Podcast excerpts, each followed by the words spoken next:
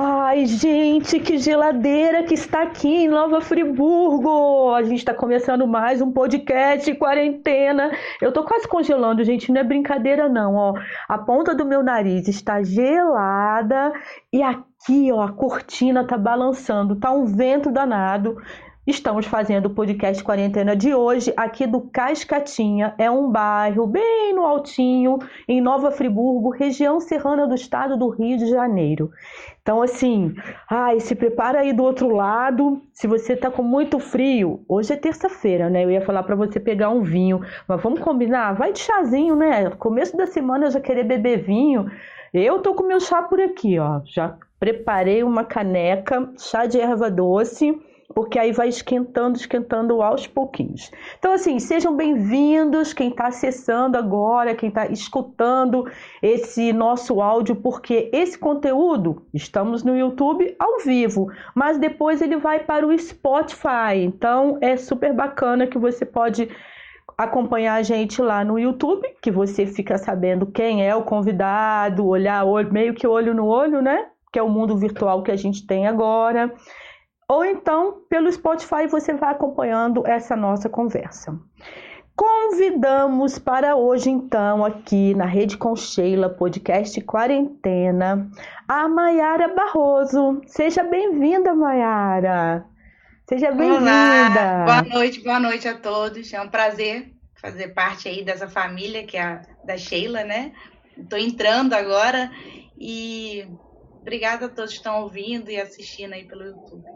Ai, que ótimo. Então, gente, a Maiara, é... quem tá chegando assim, que não conhece ainda o canal, na Rede com Sheila, é um canal aqui no YouTube que desde a pandemia Estamos fazendo aí o podcast Quarentena, sempre trazendo um convidado diferente, com temas diferentes. Antes, a gente já fazia entrevistas na rede, literalmente, uma rede que tem na minha casa, no meu quarto, e eu convidava essas pessoas para minha rede. Por conta aí do isolamento social, né, Mayara? Aí tivemos que interromper esse formato, criamos um novo e aqui estamos. Eu digo aqui porque atrás da câmera, ali mexendo nos botõezinhos, tem o meu filho Led Lemos, que é LED, que é LED designer, trabalha com isso, e ele me ajuda bastante, que eu não sei se eu conseguiria fazer sozinha não. É muita informaçãozinha ali técnica. A gente faz, mas assim, com ele eu fico mais tranquila, vamos dizer assim. Então, olha só, quem quiser se inscreve no canal, toca o sininho. Você pode deixar comentários ao vivo pelo chat ou depois aqui embaixo, logo de, é, abaixo do vídeo, você pode deixar comentários.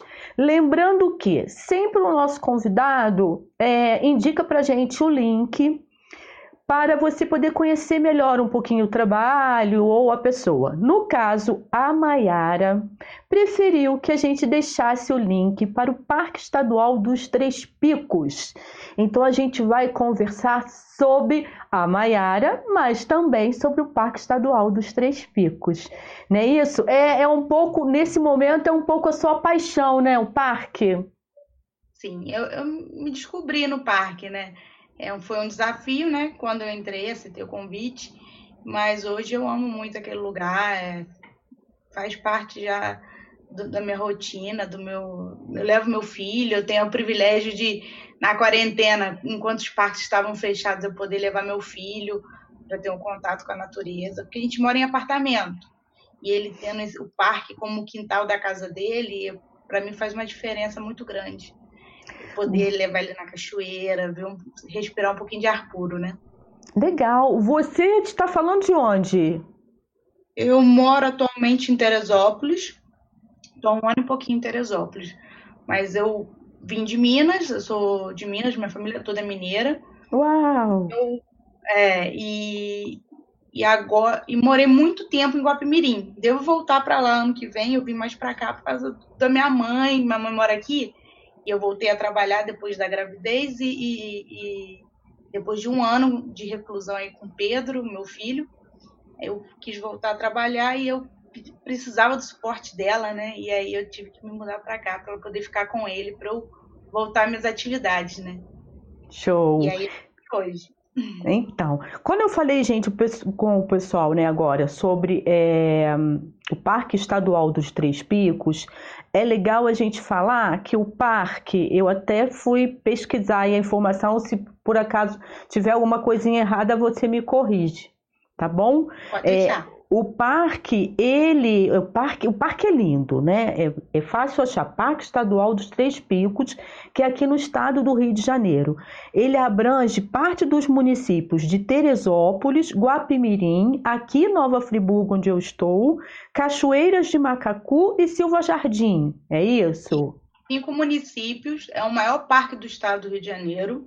São mais de 65 mil hectares, Uau. fora a zona de amortecimento, né? Que aí é uma área gigantesca, sem, sem escala, né? E a gente tem, faz parte, né? A gente pega cinco municípios e possui atualmente seis núcleos, né? É, tem um centro de primatologia, onde fica o centro de primatologia em Guapimirim, é, referência lá porque tem o, a, a parte de pesquisa com primatas.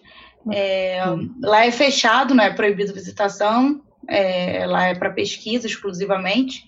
A gente tem a sede em Cachoeiras de Macacu, do parque, onde fica o, o, o Jequitipá milenar, né? Mais Sim. de mil anos. E subindo um pouquinho ali a serra, a gente tem Salinas, Friburgo, né? Aí vocês onde a gente é conhecida nacionalmente como uma das mecas do montanhismo brasileiro, onde estão onde está é, entre os dez melhores, dez mais bonitos céus, né, para vista noturna também. É, aí descendo, voltando, a gente tem Teresópolis.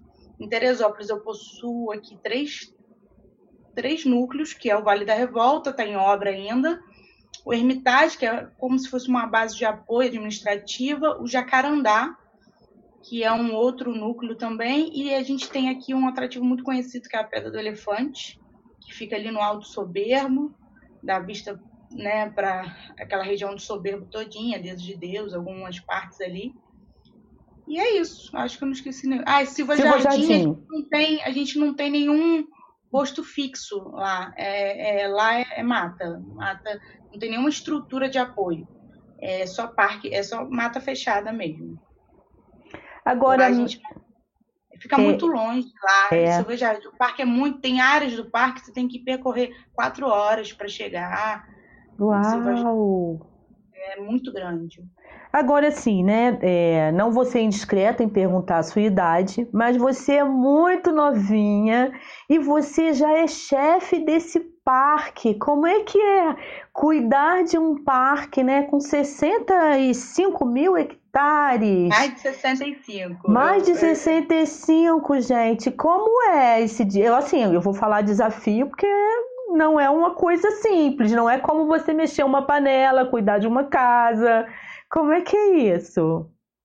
É, é, é, desafiador, que nem você falou mesmo, mas eu tenho muita sorte, porque quando eu entrei no parque, eu encontrei uma equipe muito dedicada, que ama essa unidade, que dá vida por ela, e, e eles me dão apoio, tudo que eu preciso, é, eles me ajudam aqui, né, e a gente vai se complementando. E é, a minha equipe, graças a Deus, uma equipe muito dedicada, muito boa mesmo, e aí eu, a gente consegue tocar junto aqui a unidade. Eu não toco nada sozinha, sempre com eles. Desde sempre quando? Ah, legal. Desde quando você assumiu essa chefia aí do parque? Você lembra? Foi em abril de 2019. Fez abril um aninho. Fez um Fez aninho, é. Um aninho agora, né? E como é que está sendo esse período aí? É, o lance da pandemia influencia um pouco? Porque eu acho que a maior preocupação do parque, gente, é essa questão aí do, do incêndio, a falta das pessoas terem consciência e tudo mais. A pandemia, ela influenciou é, alguma coisa assim no parque? Como é que é? Eu estou perguntando mesmo porque eu não entendo. Então, só não, como sim, visitante. Claro. A gente tem várias linhas aqui de, né, de direcionamento que a gente, que a gente segue, né? A gente tem a questão do, dos incêndios florestais, que é uma preocupação nossa, que a gente faz o combate. A gente tem a questão é, administrativa, são trâmites processuais, processos de licenciamento que passam por dentro da unidade. A unidade não licencia, mas ela fiscaliza e emite parecer. tudo que está hum. dentro da sua área. Então, a gente faz parte de um trâmite, de um processo de licenciamento.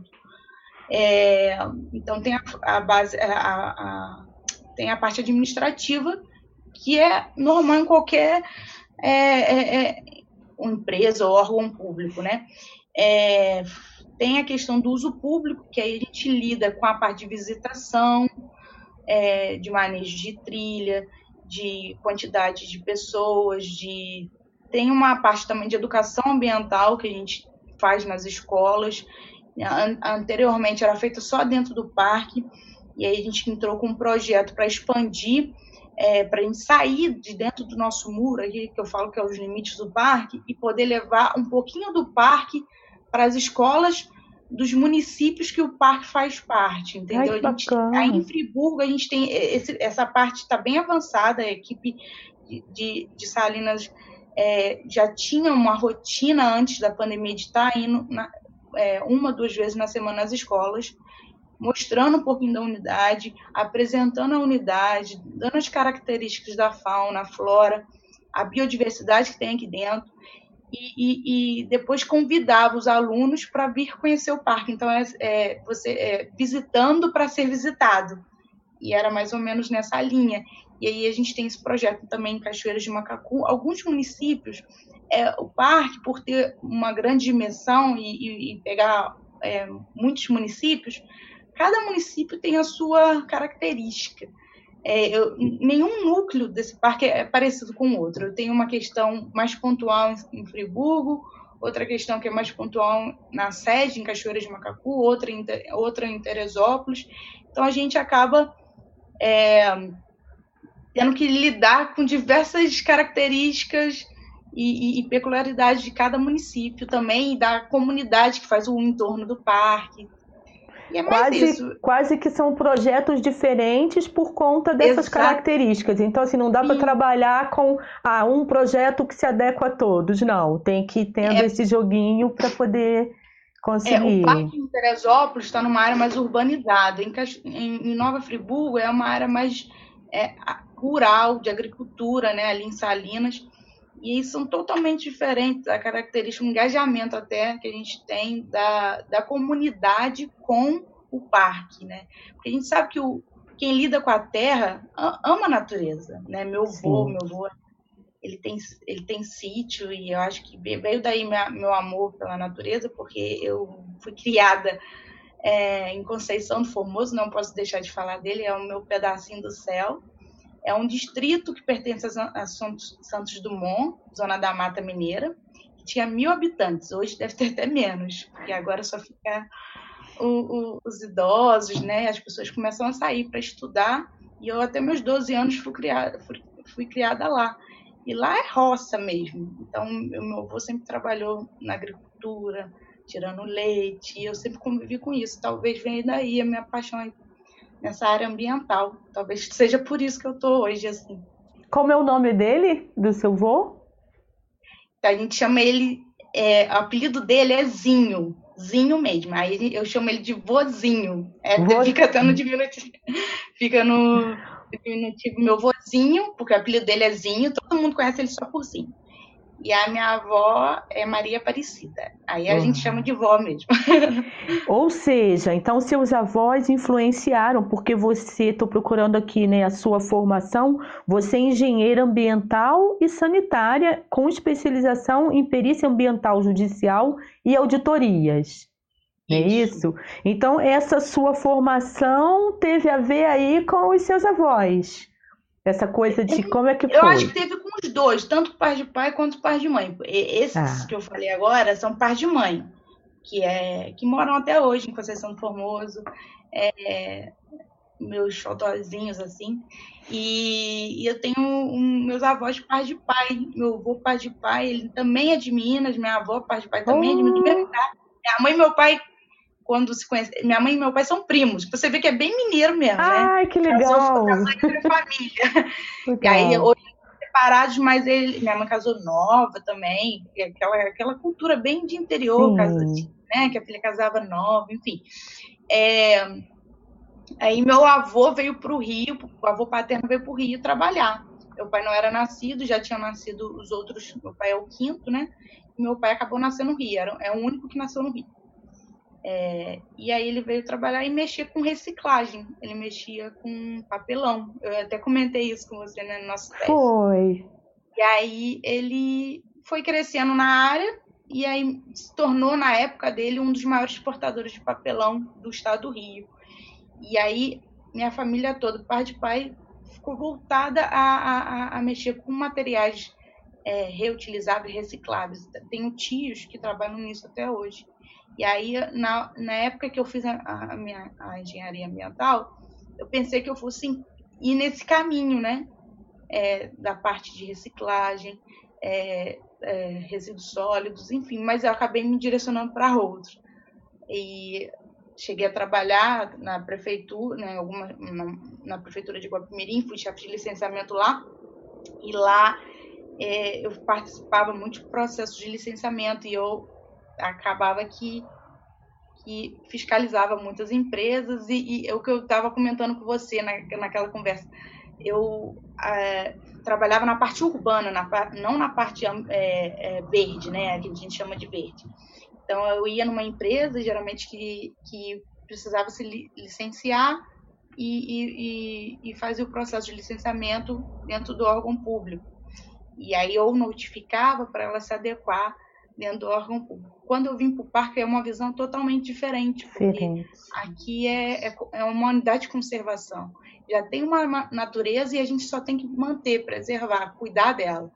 Não é, não, saiu um pouco do centro urbano e veio, né, para e eu tô amando, porque eu, eu já postei algumas vezes na minha rede social a vista que eu tenho do escritório lá em Cachoeira de Macacu. Abrir a janela e poder é, é outra coisa, é maravilhoso.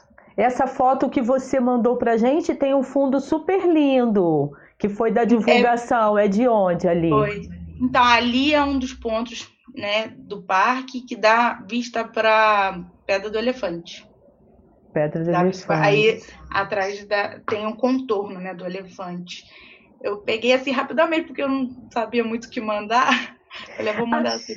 Legal, Mayara. Agora me diz uma coisa, assim, enquanto quando você era criança, né, como é que você lidava com essa coisa do papelão, de produtos que você podia reutilizar? Você descartava e não se tocava de que poderia ser feita uma outra coisa com eles? Como é que foi um pouquinho dessa sua infância, assim, ligada ao meio ambiente, de certa forma? Então, como eu cresci numa parte muito uma, é, bem, bem rural, interiorzão né? mesmo, uhum. bem, é. Eu, a gente não tinha muito isso de, de papel eh, descartar, a gente tinha, tudo a gente reaproveitava já, da, da alimentação, de todo tipo de, de planta. Eu também não tinha muito essa consciência é, ecológica, porque na, na, minha casa tinha eu, tinha, eu tive contatos com vários, eh, tinha porquinho da Índia, eu tinha porco, eu tinha galinha, tinha tudo na minha casa tinha, nossa, tinha várias, vários animais e eu achava aquilo bonito. Hoje eu vejo que não é legal ter um animal preso, sabe? Eu, não, eu tenho uma outra visão. Eu fui me educando aí com o tempo também, com a minha formação, com a faculdade, com, com graças a alguns professores, graças à vivência de você estar em campo e ver. É, hoje a gente tem a questão dos pássaros, né, da apreensão de pássaros a gente tenta conscientizar as pessoas que é muito mais bonito você ver ele na natureza do que ver ele preso ali numa jaula. Na, na época, isso era uma cultura, é uma cultura até hoje para muitas pessoas. Então, a gente sempre tenta levar para um lado da educação ambiental mesmo. Eu tento tirar essa visão assim de, de fiscal, de ser uma figura repressora, e passar uma, para uma, uma figura é, educativa, de poder orientar, porque não adianta nada você né, ir lá aprender e daqui a pouco vai ter de novo. Agora, se você mostrar a importância dele solto, que aquele, aquele canto dele, na verdade, é um choro, é muito, é muito, muito bacana. E na época que eu era criança não tinha, né? Porque é a cultura que a gente tem no interior.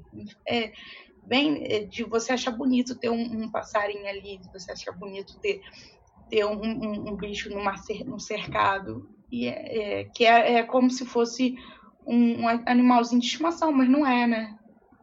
Enfim, é. eu acho que, que essa consciência ecológica eu só fui ter mesmo depois. depois. A minha, minha infância foi muito, muito na natureza. Eu tive uma infância totalmente é, em ar, subindo em árvore, descendo rio, é, mas a consciência do que pode, o que é certo, o que é errado, de separar, de saber que o individual conta muito, apesar de que a, a, o grande culpado não é, não, não, é, não somos nós, mas sim os, os mega, mega empreendimentos, as indústrias, mas saber que cada um fazendo a sua parte vai, vai é, conta muito, é, faz a diferença, isso, isso eu só fui tendo depois, sabe? Eu não, não, me ligava muito nessa questão quando eu era pequena, não. Eu queria era brincar e aproveitar o que a natureza podia me dar para me deixar feliz ali. O banho de rio, é, andar de cavalo, essas coisas.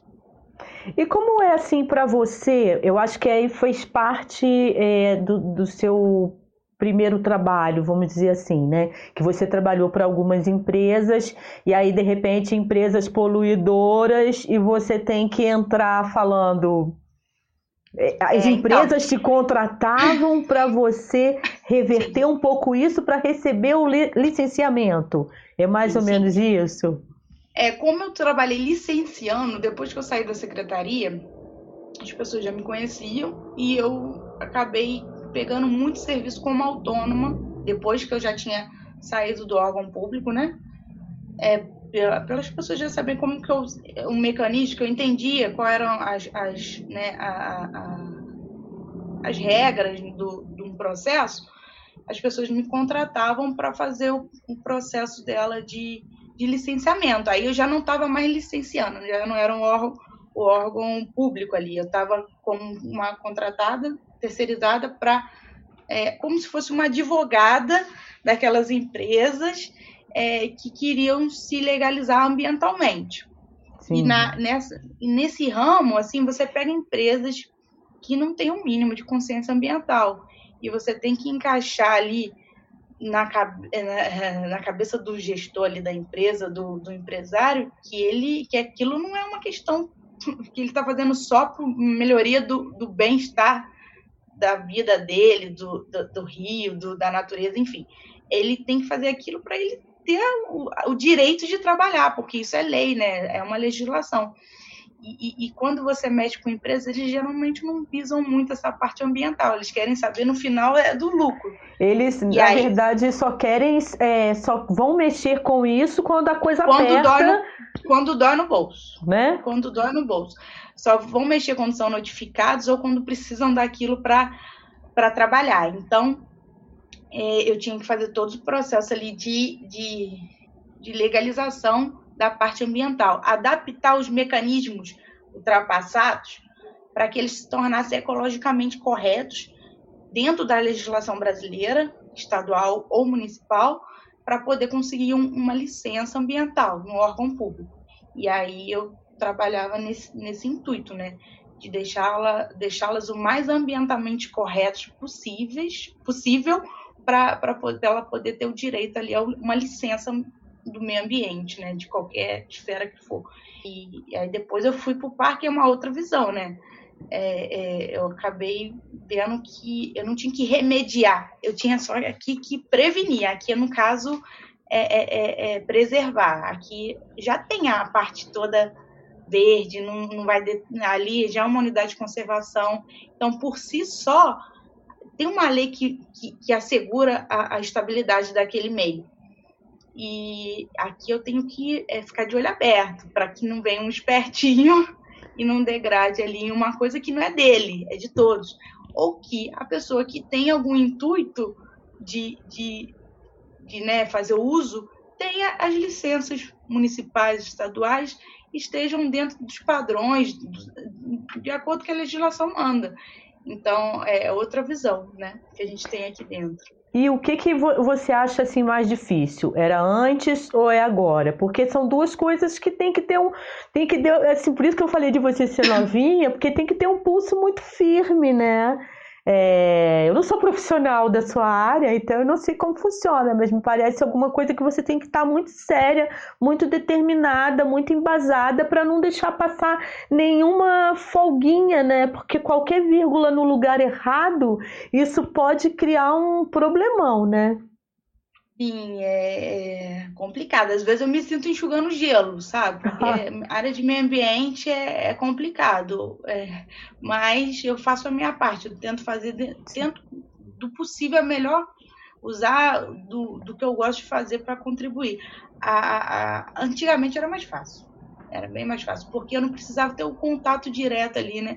É, eu comentei com você também, eu ficava sentada na minha sala, eu pedia tudo que eu precisava, ia fazer uma vistoria, duas na empresa e fazia o projeto do, do meu escritório. Pronto, precisava mais nada. Aí mandava o processo, o, o, o, o protocolava, né, geralmente no órgão público, eles avaliavam se estavam de acordo ou não, se tinha alguma irregularidade e encaminhavam. Era muito mais fácil, não tinha o contato direto que eu tenho hoje. Hoje é mais difícil, eu tenho que lidar né, com pessoas, eu tenho que lidar eu tenho que fazer o meio de campo, eu tenho que articular. É, é hoje é um pouquinho mais difícil. Mesmo sabendo, né, que hoje em dia as coisas, né, é, como eu vou dizer, também as pessoas estão mais abertas por um diálogo, mas ao mesmo tempo já chegou alguém, tipo, com uma espingarda assim, e falou: Mayara, me deixa fazer isso, então não sei o que eu vou fazer com você. Já rolou uma história? Apesar que você está pouco tempo, um aninho aí, mas assim, dentro desse contexto, muita pressão?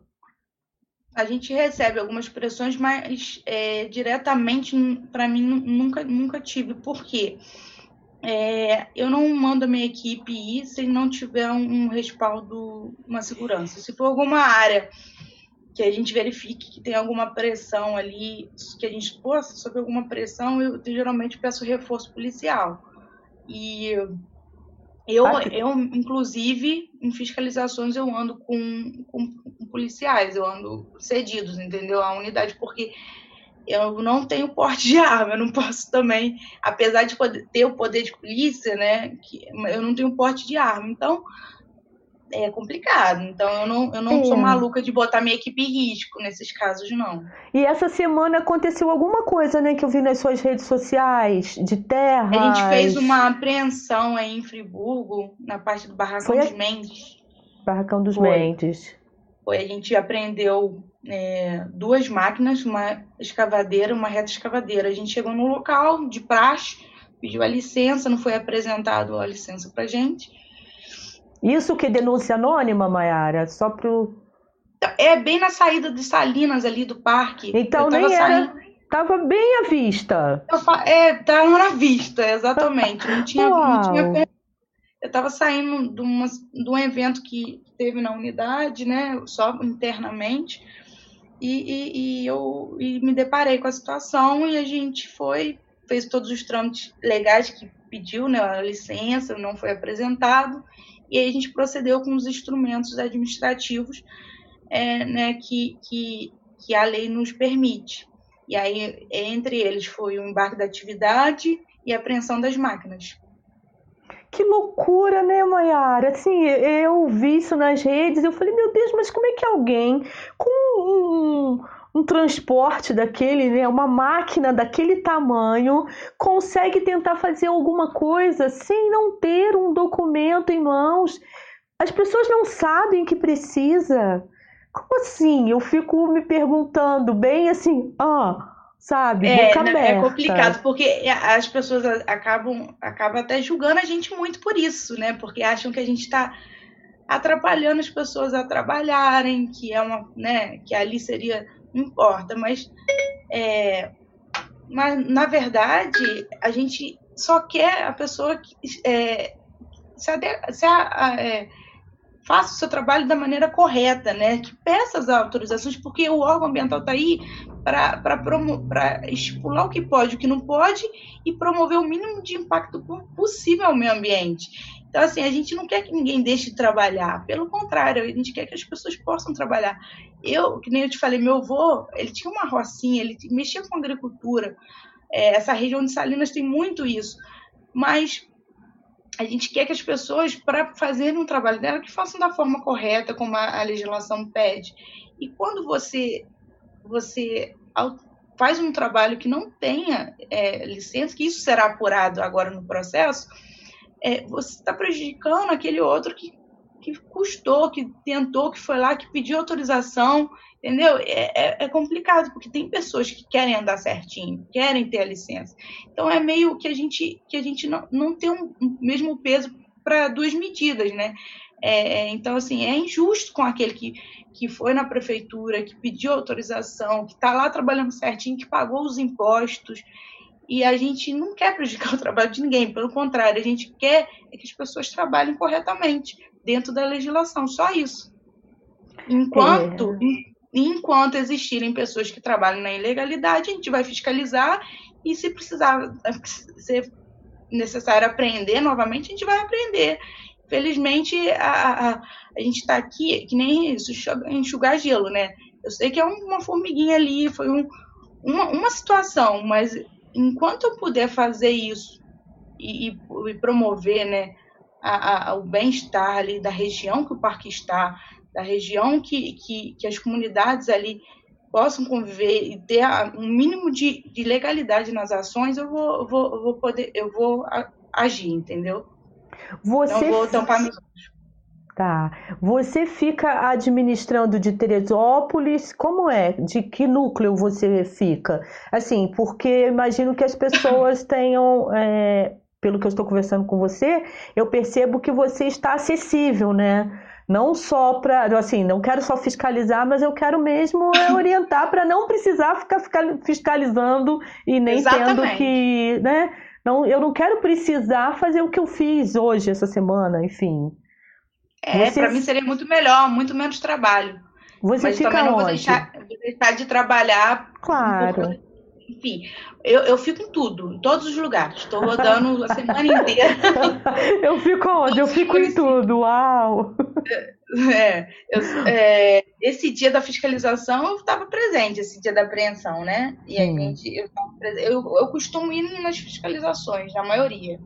Eu tô, até para ganhar prática ali na, é, nessa parte também é, é, de unidade de conservação, porque como eu fiscalizava muita área urbana, eu sei o trâmite, mas é diferente quando você está em campo em uma área verde, entendeu? Então eu acabo indo com os técnicos, porque são pessoas já experientes, já, já estão dentro da unidade há mais tempo, até para ganhar experiência, para ver o, direitinho o processo e para ajudar, né, de forma mais rápida a viabilizar, por exemplo, no caso ali do, do, do, do caminhão para recolher as máquinas, né? Eu consegui articular isso para a gente poder remover as máquinas no dia seguinte. E aí eu acho que eu indo eu consigo é, fazer os contatos, né? E a gente, a gente poder articular isso e, e, fazer o trabalho até o fim, né? Que o meu intuito não é, é deixar pela metade. Se a gente puder ir lá é, conscientizar, responsabilizar e aprender as máquinas, máquinas para mim é o correto, porque eu acho que quando você quebra o trabalho ali, parece que o órgão foi um pouco inoperante. Então eu sempre, eu sempre tento é, é, tentar sempre fazer o possível no trâmite dentro da legislação que o processo seja feito por completo. Em alguns casos não, não há viabilidade, depende muito da vistoria, muito da hora do campo, né? De momento ali, da pressão que você sofre. Então, é, mas enfim, a, a, minha intenção em nenhum momento é prejudicar ninguém, pelo contrário, minha intenção é, é ajudar, mas esse trabalho de fiscalização é, é importante, é relevante, a gente tem que estar ali atuando, a gente tem que saber que o meio ambiente não é só seu nem do vizinho, mas é de todos. Sim. Então, se eu puder garantir essa segurança para todos, eu vou garantir. Independente se é, tá dentro, fora, às vezes a gente pega algumas situações fora na, da área do parque também, a gente recebe alguma denúncia, a gente tenta repassar, mas é, a fiscalização do parque sempre vai ser presente nesse, nesse quesito. Legal, Mayara. Eu acho que a gente acabou não comentando, mas assim, o Parque Estadual dos Três Picos é de responsabilidade do INEA, não é isso? Exatamente. Instituto Estadual do Ambiente, né? Porque é, é, você está gestora, né, chefe, mas é ligado a esse órgão que é o INEA não é isso? Em relação à equipe, por ser uma área muito grande, você acha que tem uma equipe suficiente, está dando conta? Porque pelo jeito o pessoal gosta do que faz, como você disse, né? Mas você gostaria de contar com mais pessoas, mais profissionais, né? Para te ajudar aí nessa Sempre é missão? Bom, né? Eu acho que a gente está a gente tá no momento, né, que a gente conseguiu alguns adicionais aí de guarda-parque, mas o parque, pelo tamanho que é, merece né, um efetivo, acho que maior, e quanto mais pessoas aí ajudando a gente nessa questão é, é, é importante. É, eu tenho um efetivo que a gente está conseguindo daí, é, dando conta das demandas, só que eu preciso daquele gordurinha para fazer os trabalhos extras, né? E aí eu precisaria, né, de um adicional. Mas isso aí a gente está adequando aqui da maneira mais é, solicitando e aí ao, ao né, e, e, geralmente a gente é atendido e, e, e, a gente vem trabalhando com esse intuito mesmo aí de sempre conseguir mais pessoas para estar tá agregando aqui na unidade quando não é efetivo do a gente tenta conseguir cedido e a gente vai trabalhando vai da forma trabalhando. que dá sim Mas, hoje eu tenho eu tenho pessoas que eu Não complete, por favor. Eu tenho meu, minha equipe aqui, um, um aqui já vai. A gente tenta se distribuir dentro da unidade e, e, e as pessoas acabam se multiplicando aqui dentro. Ah, bacana. É porque eu estava aqui de olho também aqui no chat para saber quem é que falou com a gente, como é que tá? É, tem a Nive Smith falando, super interessante o tema. Ah, que bom, Nive Smith tá falando lá da Alemanha. Conversei com ela e que tinha esse tema hoje. Em breve, Nive estará aqui no podcast Quarentena com a gente. Vamos, vou aguardar, a gente vai conversar ainda. A Lei Rifan, é, os gestores de unidade de conservação, sem uma política pública estruturante, com recursos disponíveis e autonomia para gerir, acabam não conseguindo fazer muito. Como está essa situação hoje no PEP? PETP. O que é? PETP? É parte ah, dos três picos. Do três picos. Ah, é. pô. Eu lá, gente. Ele está perguntando ah, como está essa situação hoje. É, é, é, a questão do recurso público, né? A gente está passando por um momento delicado, né? O estado inteiro vem de uma crise e acaba que as unidades acabam sofrendo como todos os outros é, setores públicos, né? Não é, não é diferente. Mas aí que eu falo a, a questão da equipe, né? Do amor que cada um faz o que pode aqui dentro e a gente não se deixa bater muito por essas questões, não. A gente tenta trabalhar assim com o que a gente tem e fazer o melhor trabalho possível dentro das nossas limitações.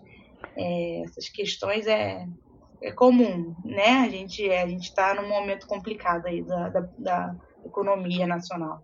É, mas vocês inauguraram agora, não foi o núcleo de Salinas e, e, o Jequiti, é Jequitibá? Não, é, é outro nome, é Jequitibá? Que está sendo preparado? É Teresópolis, não é? Não tem outro núcleo?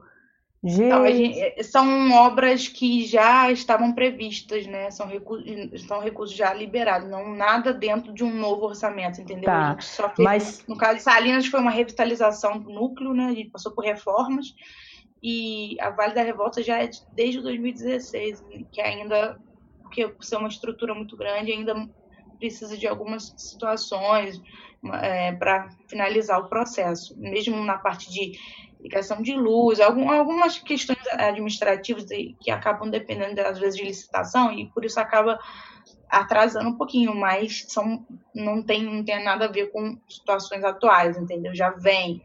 A gente conseguiu puxar, no caso de, do Vale do Reval, já, já existia quando eu entrei. No caso de Salinas, eu consegui pegar de um contrato que já existia, entendeu? Não, foi é, nenhuma verba, é, como é que eu falo? Atual. É, nova para isso, exatamente. Já tava, já tinha sido finalizada, a gente só fez aquele trâmite de falar, ó, a unidade está precisando, o núcleo está precisando, então vamos direcionar para lá, entendeu? E eu vi algumas fotos, né? Ficou simplesmente, já era maravilhoso, ficou mais lindo ainda. Ficou Sim. muito bacana. A gente conseguiu assim. colocar um biodigestor lá, porque lá é, a parte do camping tem banheiros. A gente conseguiu colocar um biodigestor. Como é que pode a gente ter uma fossa dentro de uma unidade de conservação? Era complicado. E a gente conseguiu viabilizar ali a questão do biodigestor e agora né, a gente tem o tratamento mais ambientalmente correto do, dos, da parte dos dejetos ali para o pessoal que vai usar o campo, porque o campo ainda permanece fechado. E a gente, sem tirar a característica da unidade, porque lá tem que se manter essa, essa característica de um local de difícil acesso, porque eu acho que é isso que as pessoas vão e buscam lá, né? De ter o contato mais próximo possível da natureza. Então, a gente sem tirar essa característica, a gente levou um pouquinho de conforto para as pessoas que trabalham lá hoje, para os guarda-parques e para os visitantes que forem, forem lá, né? Tem uma estrutura um pouco melhor, tem agora a gente tem é, até banheiro com água quente que não tinha, entendeu? E é, isso é a parte mais fechada, essa é parte para para uso né, da, da, equipe, mas é, era complicado nesse frio, Nossa. lá em cima batendo negativo com geada, complicado lá. Ó, quem está aqui também pelo chat é Leomir Ferreira. Não sei se algum conhecido seu tá por aqui também com a gente, ó, querendo quem tá Eu... ao vivo. Você sabe quem é? Ah, Leomir é o meu coordenador de guarda-parques, ele que, que coordena ah, meus guarda-parques. Que um maravilha! Legal. É uma das pessoas que, que, me fe, que me faz ainda uma permanecer no parque, pelo amor que ele tem e pela ajuda que ele me dá. Uau, que bacana, né? Poder... Você montou a sua equipe ou quando você chegou, você tem que montar a equipe? Como é que é isso? É a equipe que Não, já está lá? Como é que é? Como é que já funciona? estava. Eu só meio que tentei aproveitar o que, que a gente tinha. A gente, eu peguei um pouco. É, eu tentei tirar o melhor de cada um e, e, e, botar nas funções que as pessoas se sentiam bem trabalhando. E ah, quando legal. você valoriza né, a equipe, você tira o melhor do funcionário quando a pessoa está fazendo o que gosta e na área que gosta. Então, às vezes, eu tirei, eu, eu remanejei, tirei algumas pessoas de algumas funções e passei para outras. É, e tirei, é, teve algumas demissões, né? Pessoas que também já não estavam mais correspondendo à questão, não tinham mais interesse, mas a equipe é praticamente a mesma. Eu não fiz, não fiz alterações, não. Eu só, eu acho que só tentei valorizar cada um. É isso Entendi. eu acho que eu acabei fazendo produzir mais em cima disso. Ah, legal.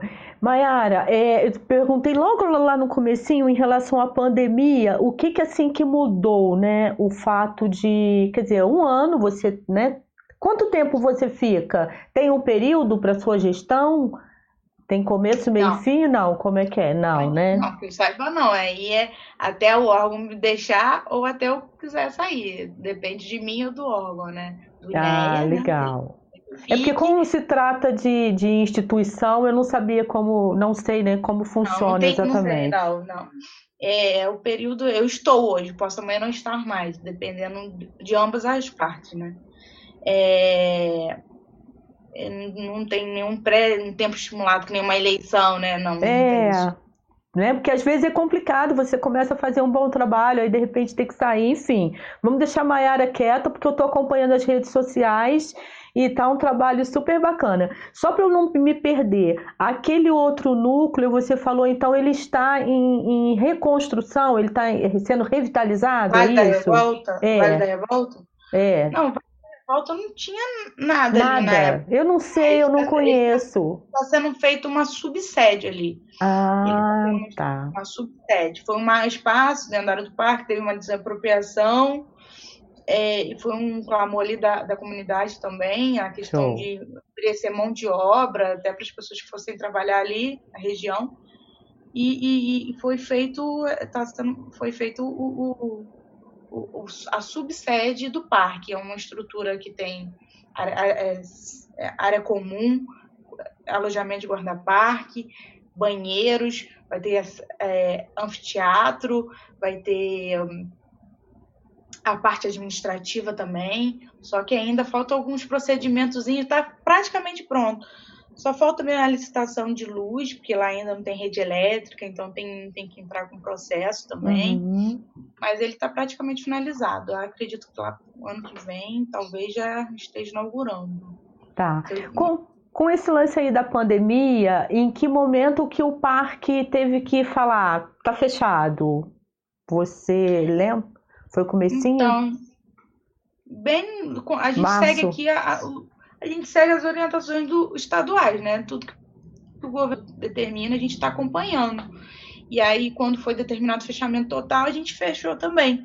Da mesma forma que quando foi determinada a flexibilização do acesso, a gente reabriu, é, criando instrumentos para isso, claro. E, e, e, é até importante se você me deixar falar essa parte rapidinho, porque o Não, fique à vontade. Eu queria saber em relação a isso, porque eu vi que no Instagram, gente, aqui embaixo tem o link para o Parque Estadual dos Três Picos. E lá tem uma resolução que é bem Exatamente. bacana eu abri hoje, que dá uma orientada, tipo assim, ah, eu quero passear no parque. Antes, vai lá e dá uma olhadinha no que pode e o que não pode. Isso pode então, é a resolução 200 é, do INE 200 2020, que ela diz o, onde, onde está aberto, onde pode onde não pode. É, bem rapidamente, as áreas comuns do parque, bebedouros, banheiros, a sede administrativa, onde tem, né, gente tem uma exposição lá dentro, não tá, porque lá gera aglomeração, e essa parte de higienização muito complexa, né, ainda tem vários é, protocolos, então a gente preferiu permanecer fechado essas partes. É, e alguns atrativos, né, que são todas as cachoeiras, Caixa de Fósforo, Pico, é, Pico da Branca de Neve, o Pico Caledônia em Friburgo, a, a Pedra Dois Bicos e a Pedra do Elefante ainda estão fechados. Por quê? Ah. Situ... Ah, e o camping de Salinas também. É... Porque são áreas que geram aglomeração. É uma área, por exemplo, de trilha, onde você chega no mirante, geralmente fica um monte de pessoas lá em cima, e tem que descer pelo mesmo lugar que subiu. Então foi, foi é, levado isso em, considera em, consideração, lugares que geram aglomeração. E em trilhas que você geralmente entra e sai por outro lado, é, estão abertos, tá estão permitido. funcionando. Não vai, não vai ficar muito tempo naquele ponto, né? As pessoas vão percor percorrer, então não vai gerar aglomeração. Mas pontos que geram aglomeração ainda permanece fechado entendeu? É importante seguir essa, essa resoluçãozinha do INEA, essa nossa base aí para gente, a, que a gente nos, que nos orienta, que os parques, né? E, e a parte que deve orientar os visitantes. Lembrando também que as pessoas que foram nessas áreas, é, é, entrando em acessos proibidos ou acampando em lugares proibidos, é, ou acendendo fogueira, às vezes que acende, ou levando um animal de estimação, porque é proibido numa unidade de conservação é, é, é de proteção integral, né, que não é a nossa, podem ser também penalizadas, tá? É, seguindo a lei 3467 de 2000, no artigo 7 é, lá fala direitinho as penalidades administrativas, né? Nem multas, podem sofrer multas, sanções por isso. É, claro, o parque é muito grande, fica muito difícil a gente. Mas Dá é, conta, né? Dá conta, mas a gente sempre orienta porque a nossa fiscalização está rodando, né? Então, a gente tem a, toda a nossa base jurídica para nos orientar e dar respaldo a gente poder é, implicar quando for, for constatada uma irregularidade nessa questão de visitação. Ai, show. Eu ia perguntar mesmo. E assim, essa época, agora inverno, né? Era uma é uma época que muita gente ia para lá, né? Sim, sim. Inclusive Salinas, que recebem recebe 1.200 visitantes mês na parte ali, Uau. por vários quesitos, vários quesitos está tá entre os, que nem eu falei, né, os 10 céus mais bonitos do Brasil. É, eles conseguem é, é, avistar, né, a longo Vários... percurso. Tá muito frio é o melhor momento, né? Tem uma imagem do, do, até um menino que trabalha com a gente que ele tirou da cabeça do, do dragão que ele consegue avistar o, o, o Cristo Redentor Olha que impressionante, 80 quilômetros em linha reta e ele consegue avistar o Cristo, as luzes do Rio de Janeiro lá, aí de Friburgo, da cabeça do, do dragão. Você e... gosta de escalar? Então, eu não, não tenho muita prática nisso, não, tá? Eu sou casa de ferreiro espeto de pau, sabe? Sim. Eu sou, eu sou meio. Eu faço, tenho que fazer porque eu gosto de ir nos lugares antes de fazer qualquer trabalho ali. Sim. Mas eu não tenho muita forma física aí para poder fazer ter habilidades para escalada, não tenho não. Aí, aí você conta com a equipe, né? Você conta é, com a sua equipe. Pro, é, eu deixo o pessoal que entende disso e faz isso há mais tempo, né? E aí eu confio plenamente neles, eles me dão aí a, o respaldo aí que eu não tenho nessa, nessas habilidades que não, não me pertencem. Bacana, bacana. Então, assim, já é, pode visitar, já pode visitar, mas tem algumas precauções e determinados pontos, né? E Isso, como... a parte a parte administrativa está aberta, sempre esteve. É, a parte de visitação é bom olhar a resolução do, é, 200 do INEA é, para saber o que pode e o que não pode. E, e tem várias trilhas que estão abertas, porque a gente entende que que é, é, é, há uma necessidade da população mesmo ter esse contato com a natureza, né? E a, a, gente fica, quando a gente fica muito tempo preso, a gente precisa ter aquele contato e o parque ajuda muito até na saúde mental das pessoas. Né? É, eu moro aqui pertinho do Parque Municipal Juarez Froté, que é um parque bonitinho, não sei se você conhece, aqui em Nova Friburgo.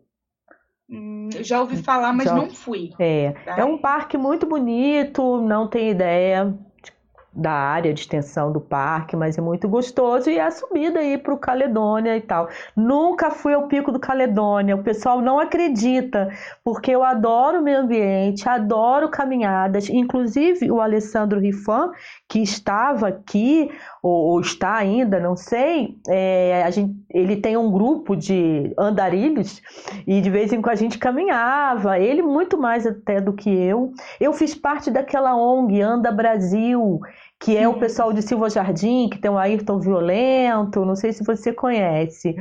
É... Eu falo também, não conheço. Não. Então, é um, um, trabalho super bacana. Teve uma época que eu fiz assessoria de imprensa dessa ONG de caminhadas na natureza. Então, assim, a minha vida era andar por esse país, era um espetáculo. Uhum. Então, era muito bom. E, mas aqui é, no Pico da Caledônia, cara, eu nunca fui. Eu tenho um certo é medo lindo. de altura. É lindo. Você já foi? É lindo. Você já, já subiu? Já. Ah, já. Não, alguns lugares eu vou, eu, não, eu tenho que ir para falar, né? Sim. Eu acho que a gente tem que ter propriedade para falar. Então eu, eu gosto de ir para saber falar daquele local, não só é, na, na teoria, mas também na prática. Por isso que eu gosto de ir a questão do Caledônia, lembrando que ele está fechado, mas quando a gente puder né, promover a abertura ali, o que acontece na pandemia? A gente tem muitas pessoas que amam o parque, que trabalham com o parque, no sentido de o parque se, se torna uma fonte de renda, tem pousadas perto, tem campos particulares perto, e essas pessoas geralmente cuidam do parque, amam o parque porque precisam daquilo ali, não só de uma forma é, de preservação, mas um retorno financeiro mesmo. Sim. O que aconteceu muito na pandemia foi que acabou que as pessoas ficaram muito em casa e, e isso levou um, um, um, perfil de visitante diferente em locais do parque que estava fechado. Pessoas que não têm esse cuidado, que não têm essa preocupação em preservar, que geralmente iam para sair de casa, porque tá, ali estava né, aquela pressão do, da, do, da quarentena, do confinamento, só que não tinha aquela educação ambiental de entender que tudo que você leva para um parque você tem que levar de volta para casa. O lixo não é nosso, o lixo é dele. Então, geralmente deixava o lixo, geralmente fazia algazarras. No Caledônia a gente teve situações de muita algazarra lá em cima, pessoas que fizeram fogueira. Isso você não sabe o prejuízo para a gente que tem, não só do lixo, mas quando uma pessoa bota uma fogueira, um incêndio, um florestal que aquilo pode virar e o, e o trabalho desgastante, oneroso para os cofres públicos e desgastante para a minha equipe de guarda-parque, que às vezes tem que ficar em combate, incêndio.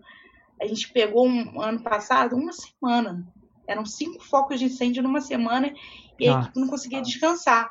Então, por uma questão, às, às, vezes, de educação mesmo, sabe? Que vem de casa. Da coisa e, bem básica, né? Que as pessoas não respeitam.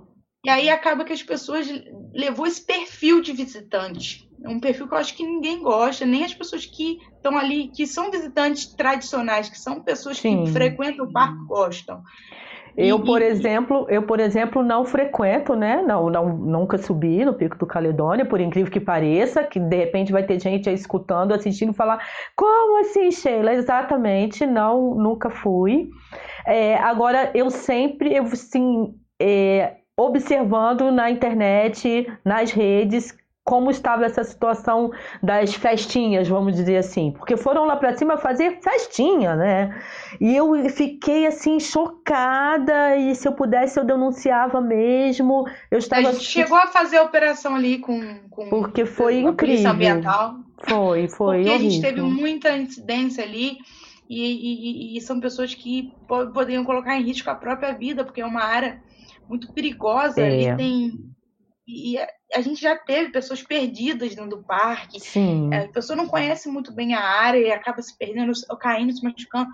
Ali você tem que entender que você está em contato com a, com a, fauna local e não tem cobra, tem animais peçonhentos, é complicado. E depois isso, isso se reverte para a gente, o trabalho fica para a gente ali. E, e, e eu acho que isso não é bom para ninguém perde o parque, perde a sociedade, perde, perde a pessoa que foi e se machucou.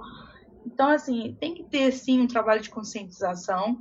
Infelizmente, a gente parou com os projetos nas escolas por causa da pandemia, mas era um dos nossos trabalhos mais legais, sabe? Porque eu acho que começa de berço mesmo, de casa, a pessoa entender que o, o, o é, parar de ter aquela consciência que o, o seu não, não é só aquilo que está na sua casa, mas o seu está fora de você, claro.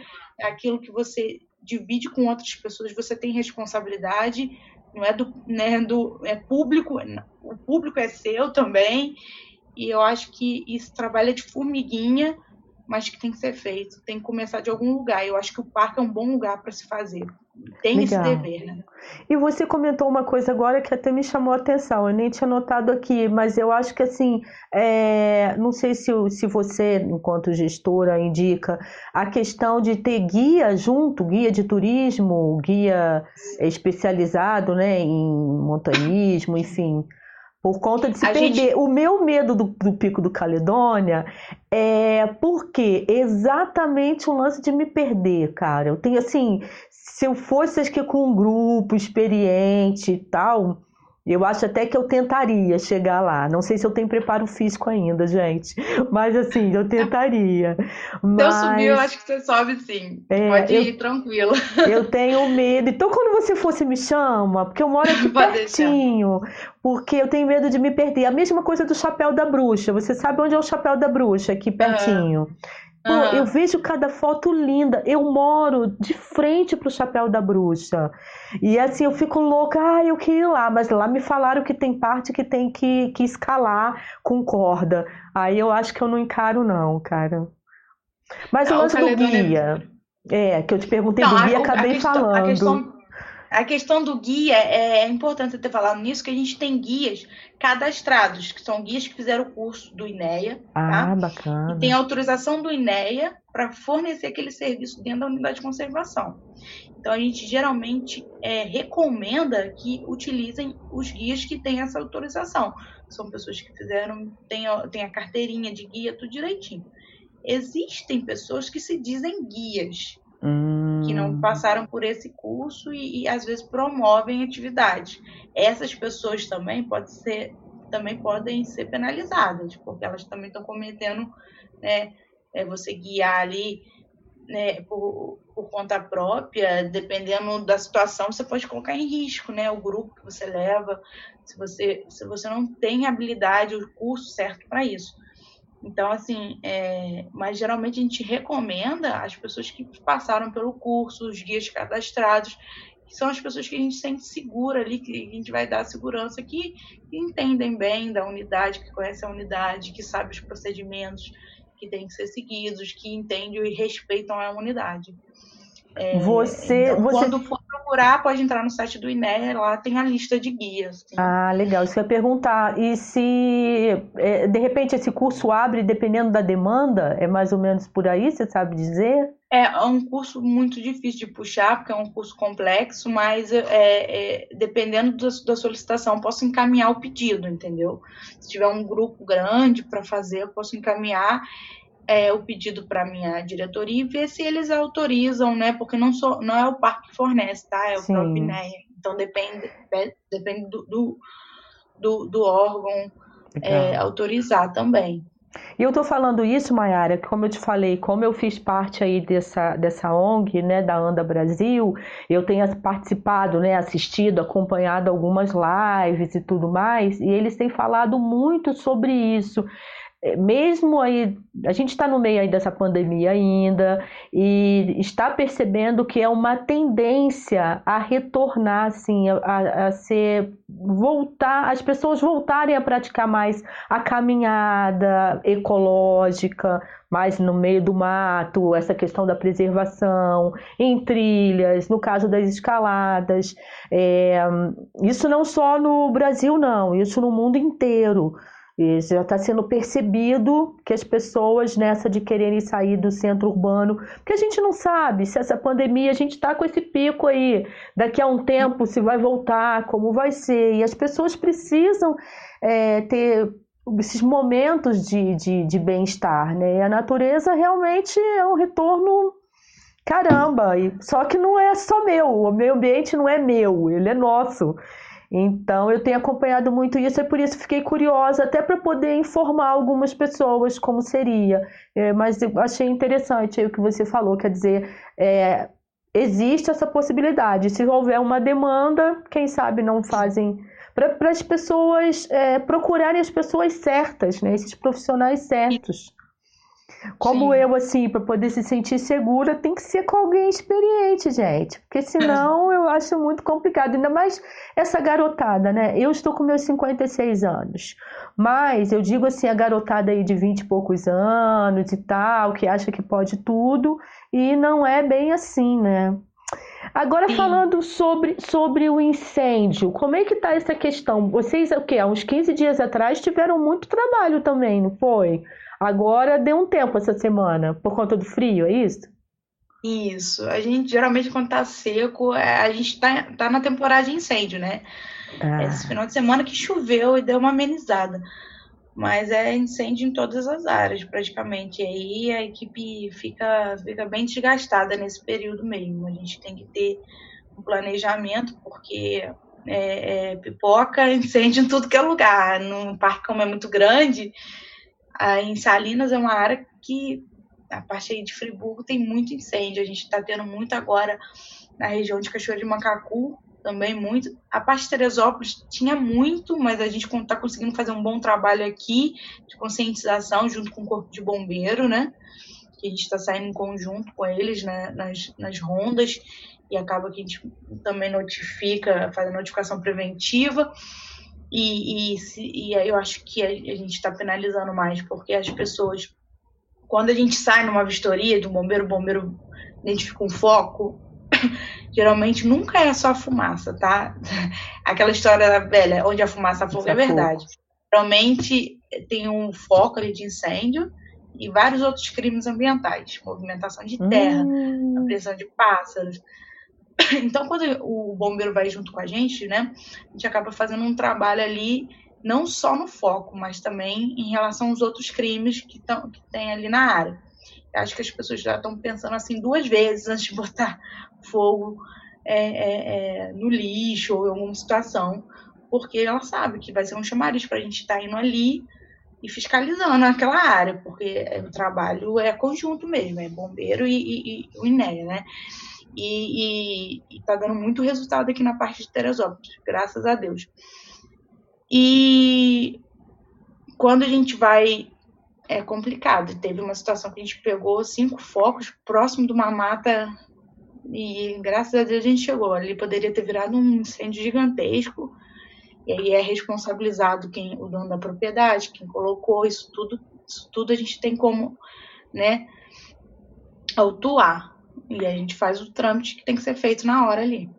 E também com casa próxima, né? Eu vi que teve alguma coisa, eu acho que foi, não sei se foi no RJ, também teve algum incêndio com alguma casa próxima, enfim. Essas, é, teve é... sim, teve Agora um caso recente, né? Macacu, hum. é, a, gente, a, gente, passou bastante no jornal, né? Teve ah, uma semana que, que a gente umas três é. vezes no jornal porque é, em Cachoeira de Macacu, os meninos foram acionados, né? Tava tendo incêndio e eles foram para o combate, né? E, e, encontraram uma casinha abandonada e foram verificar. E tinha um homem desmaiado dentro da casa, já tinha inalado muita fumaça. Nossa. E aí eles conseguiram fazer o resgate do desse desse indivíduo, né? Desse senhor e promover ali os primeiros socorros, né? É, porque os nossos guarda-partes são capacitados para promover os primeiros socorros, já tem o, o, curso para isso. E aí imediatamente ligaram para o SAMU, e a equipe foi, foi acionada e a gente conseguiu aí resgatar esse, esse indivíduo. E isso acabou gerando uma repercussão, né? Porque a gente ajudou ali no combate e acabou uhum. ajudando a salvar uma vida também, graças a Deus. Agora eu vou fazer uma brincadeira com você, mas você responde se você quiser, tá? Assim, qual é a sua carga horária? Você trabalha o quê? Três horas, cinco horas por dia ou trabalha 24 horas, Mayara? É, quando tem incêndio, eu tô o tempo todo, não tenho horário para descansar no final de semana. Quando eu não estou externo, né? Quando eu estou na rua, tô em casa no celular, porque tem que ficar fazendo o trâmite, né? A parte burocrática, a parte da gestão, né? Então acaba que eu estou no celular 24 horas. Então Legal. não tem muito horário fixo, não. Costumo chegar em casa às 7, 8 horas, mas mesmo assim não desligo o telefone. Agora eu vou perguntar para quem está aqui no chat, porque tá o Leomir Ferreira, né, que é da sua equipe. Ele, ele, ajudou no resgate desse homem. Aí ah, ele pode até falar. Parabéns. Olha só, o Júlio Rocha está aqui. Parabéns pelo excelente trabalho. Você sabe quem é o Júlio Rocha? É da sua equipe também? É o marido. Ah, é o marido. É o marido. Não, então o marido não serve. Porque eu ia falar assim, Leonir, conta pra mim se ela realmente é uma chefe assim, durona. Como é que tá sendo? Não sei, eu queria cutucar, né, o pessoal que tá aqui. Porque para dar conta disso tudo, não sei se Leonira ainda está por aqui, como é que é essa chefe, porque às vezes ainda tem gente, infelizmente, que acha que determinados cargos têm que ser ocupados pelos homens, né? Não sei se você sofre algum tipo de preconceito aí em relação a isso. Vou te falar mais pela questão da idade. As pessoas me julgam muito pela idade. Quantos anos você tem? Você vai falar? Eu tava curiosa. Tem 29, 29. Gente, é muito novinha mesmo. Que graça, que bacana. Tenho 29. Tenho um filho de dois anos. Oh. Tô aí um ano e pouco no parque. Ai, que legal. É, as pessoas me julgam muito pela minha idade, mas eu acho que depois que me conhecem, eu acabo isso, eu acabo desfazendo aquele pré-julgamento, né, que é comum, geralmente a todas as pessoas, infeliz, às, às, vezes a gente faz sem querer mesmo. A questão de ser mulher também é, é, é legal isso. Eu acho que isso tende a, a acabar, né? A gente está cada vez mais ocupando lugares aí de direitos também são nossos. Então, acho que é importante ter mulheres, sim, né, nessa, nessa, nesses cargos de gestão, de, de chefia, é, é, eu acho que tem uma outra, um outro olhar mais sensível. É, não, isso não quer dizer menos ou fraqueza, pelo contrário, isso quer dizer força. E a minha equipe sabe que eu sou muito emotiva. Eu costumo, às vezes, quando agra tá agradecendo, chorar um pouquinho, mas eles já estão acostumados aí. Eu fiquei imaginando agora, né, como essa essa fiscalização que teve aí por conta das máquinas, aquelas máquinas enormes, aquela área imensa, aí chega a Maiara com esse rostinho meigo, com essa fala calma, e de repente ela, tipo, para tudo. Eu fiquei imaginando a cena. Hoje, quando eu vi as fotos, fiquei sabendo é, desse acontecimento e tal. Aí eu fiquei imaginando, eu falei, gente, eu conversei um pouquinho com ela, e agora conversando mais é, de manter, né? Muito bacana isso, assim. Eu fico muito feliz de saber que tem mulheres e ainda mais jovens, a juventude tomando conta mesmo do que é nosso. Olha que bacana, né? que é essa questão aí do é. meio ambiente. Eu, eu nem eu não consigo nem reparar muito isso quando eu tô em campo. Eu, com, eu sei lá, eu, eu acho que eu, eu sou. Eu, as pessoas falam que eu me transformo um pouquinho quando eu tô no trabalho, eu tento não levar nada, nada da casa para o trabalho, é, mas acabo levando muito trabalho para casa. Isso aí ah, é, sim. É então, às vezes, quando eu estou no trabalho, as pessoas. eu tenho. É, as pessoas falam que eu tenho uma outra postura, talvez já por querer ser muito profissional. Eu tento ser muito profissional, assim, respeitar todos ali no ambiente. Eu tento é, fazer tudo da melhor forma e, e aquilo que eu te falei, tentar buscar o melhor do, do da minha equipe, tirar o melhor proveito deles. Sei que eles têm muito potencial, às vezes estão até escondidinho ali e eu tento aí puxar para o meu lado, porque se eles estão me ajudando, eu estou crescendo e eles crescem junto comigo e eu cresço com eles. Identificar, né? Eu acho que a coisa da liderança numa equipe é essa, de você identificar o melhor daquela, daquele profissional que está ali, né?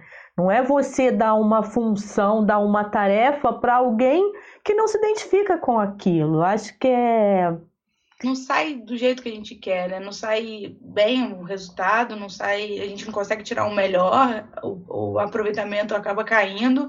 Então é, é identificar o perfil do, do, do, do, da equipe e saber que cada um se encaixa no, em uma área.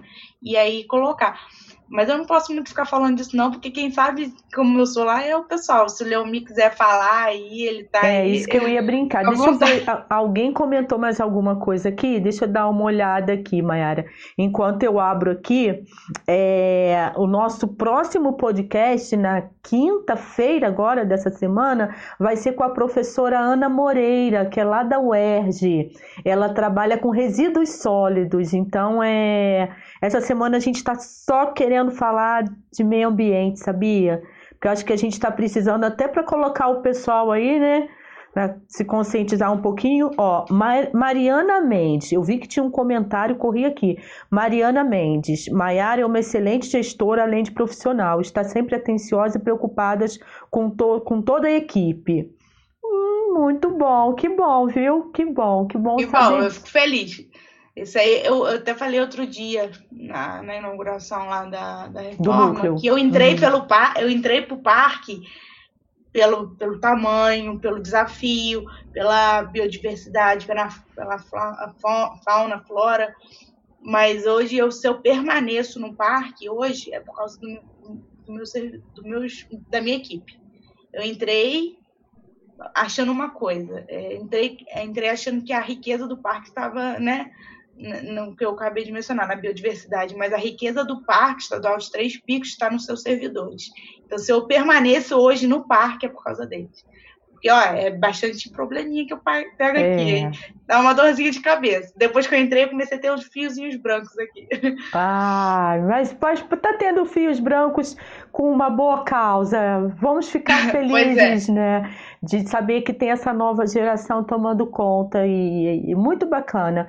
Assim, o maior desafio para você aí quando abrir tudo, quando, tipo, tudo aberto agora, quando o Estado falar que pode tudo, qual você acha que vai ser o maior desafio disso tudo? Acho que primeiramente vai ser aquele impacto inicial da gente poder conscientizar as pessoas do que, do que é, é, essa parte que eu te falei, do não jogar lixo, de manter a unidade limpa, de saber que tem funcionário sim, mas o dever de entrar com o objeto, sair com ele é, é, é é, é, das pessoas, eu acho que isso vai ser o, o maior desafio, porque é, na hora que liberar tudo, eu tenho certeza que a gente vai ter um boom assim na visitação. Porque as pessoas querem mesmo vir e, e eu não condeno. Eu mesma, na quarentena, eu, eu ia, por ter, né, por trabalhar, eu levei meu filho, mas, poxa, claro, é, é, eu tenho um privilégio de, de, estar aqui dentro, né? Eu senti falta. Imagina as pessoas que nem, até agora não estão em casa esperando isso. Mas depois as coisas, eu acredito que a curva vai, vai, se, é, vai amenizar e a gente vai conseguir atingir né, o ritmo que a gente tinha antes, né? De trabalho, de, de visitação, de, de, de, conscientização, de promoção da, da educação ambiental, de, de educação ambiental nos núcleos mas eu acho que o primeiro boom assim de visitação, a abertura vai ser vai ser difícil, mas a gente está preparado para lidar com isso sim. Acho que isso a gente, gente tem uma é, equipe experiente aí que vai saber a gente vai saber lidar com essa questão aí. Claro, pedindo sempre o respeito da população, a conscientização da população nas regras, porque essas regras não foram criadas com o intuito de atrapalhar, pelo contrário, sim preservar mesmo a vida não só das pessoas que vão ao parque, mas dos servidores. Então eu peço muito, muito é, compreensão nesse momento, é só isso. E a ideia de vocês, então, lá no Instagram é sempre publicar, se tiver um novo decreto, liberação e tal, vocês colocarem o um link. Achei super interessante hoje. Lá é a nossa via de comunicação mais rápida com as pessoas. Então, qualquer Maravilha. dúvida, qualquer dúvida aí é, que você tiver, você pode jogar no Instagram, que tem uma pessoa só responsável para responder aquilo ali. É, é, o Instagram a gente vai sempre colocar atualizar, tudo que sair vai ser ali primeiro. Então, é. acompanhe nosso, as nossas redes sociais, no caso do Instagram, que você vai ficar. Assim que for liberado, já vai estar tá ali, vai estar tá tudo o procedimento tudo certinho. É legal. Eu trabalho com redes sociais também, né? E aí eu vi, eu falei, cara, o Instagram do parque tá muito bacana, porque quando eu mandei uma mensagem, logo responderam, é, e você consegue saber o que eles estão fazendo, atualizações, tá bem interessante. Eu tenho dificuldade para elogiar Instagram de instituições, porque o negócio não funciona muito bem, não. Mas eu tô falando isso porque eu sou bastante crítica com redes sociais e tá bem bacana do parque. Tem uma, que é o Instagram, mas que funciona. Porque não adianta você ter um monte de redes e aquilo não funcionar também. Então eu achei muito Exatamente. legal. Agora, Quando eu entrei no parque, o Instagram tinha 800 seguidores. A gente está atingindo aí a meta aí de 10 mil, né? A gente vai é. bater aí 10 mil. Você em um ano. É, vou fazer uma pergunta assim meio boba diante do que eu já ouvi, já ouvi de você, mas assim, você prefere trabalhar em campo ou ficar no escritório? Eu acho que me dá menos dor de cabeça o escritório, né? Mas menos dor de cabeça o escritório. Mas eu, hoje eu gosto prazer. de ter essa é, de ter essa, essa questão de poder estar tá em, na, nas áreas, ver, ver a coisa de perto. Claro, se for uma coisa mais confortável para mim, seria o escritório. Mas como eu não gosto de ficar na zona de conforto, eu vou para campo. Muito legal, Mayara. Adorei nossa conversa. Você quer acrescentar mais alguma coisa aí, né, por conta, enfim, do que passou pela sua cabeça? Porque a gente falar dos três picos é muita coisa, mas eu imagino também, né? Chega no final do dia, a gente está cansadinho e tal. E, poxa, adorei nosso papo aqui. Muito bacana, muito bom, esclarecedor, né? Acho que assim. Muito obrigada, eu que agradeço o espaço. É, se eu pudesse ressaltar, seria justamente isso que eu já falei, para as pessoas acompanharem o nosso Instagram, respeitarem as regras, terem consciência nesse período, sabendo que a gente vai voltar, a vida vai voltar ao normal, esse é só um período. É, o parque está aqui para poder orientar no que for possível. É, a gente em nenhum momento está aqui como uma, uma, figura repressora, mas como educadora mesmo, uma, uma figura de orientação. Então, sempre que tiver alguma dúvida, pode mandar uma mensagem e, e dizer que a gente está aí ansiosos em receber todos aí de volta na unidade, porque a unidade é muito bonita, sim, mas precisa dali do sangue pulsando, né? A vida que é os, que é os visitantes, né? Que estão ali diariamente. Então, mais, mais do que nunca, a gente está ansioso, mas é um momento delicado e que as pessoas tenham a compreensão desse momento. E agradecer a Sheila por ter é, dado aí a oportunidade para a gente estar tá falando do parque, né? Porque acaba que eu falei que você não consigo falar. Não sei se eu falei bem, mas de mim, quando é de mim é mais complicado. Mas do parque, eu agradeço pelo parque. E, e, é isso. Muito obrigada mesmo. E é... obrigada a todos que estão aí ouvindo e assistindo. E isso, quero agradecer a todo mundo que participou aqui pelo chat. O nosso vídeo, né? Esse conteúdo é ao vivo, mas ele fica aqui. Então, quem quiser compartilhar para poder mostrar e falar como é esse trabalho da Maiara, como é o trabalho do parque, mistura, né? A gente não consegue falar só da Maiara ou só do parque. Nesse momento Tá tudo junto e misturado. Isso é muito bacana porque você assumiu. Então, quando a gente falou, ah, vamos falar só da maior ou só do parque, não, vamos falar dos dois. Eu acho que você colocou um pouquinho aqui desse seu tesão, vamos dizer assim, né? Putz, eu, eu quero aquilo. E eu me comporto dessa maneira. E acho que foi muito bacana. Eu estava curiosa com a idade, ela acabou falando. Então, assim, não tive que forçar muito a barra. Parabéns pelo seu trabalho. Vou continuar acompanhando. E lógico, como eu curto muito meio ambiente, natureza, eu serei meio que uma fiscal também. Qualquer coisinha eu vou lá no Instagram. E, gente, ó, soube disso aqui. Se vocês quiserem, não sei que, aprofundar. Vamos lá.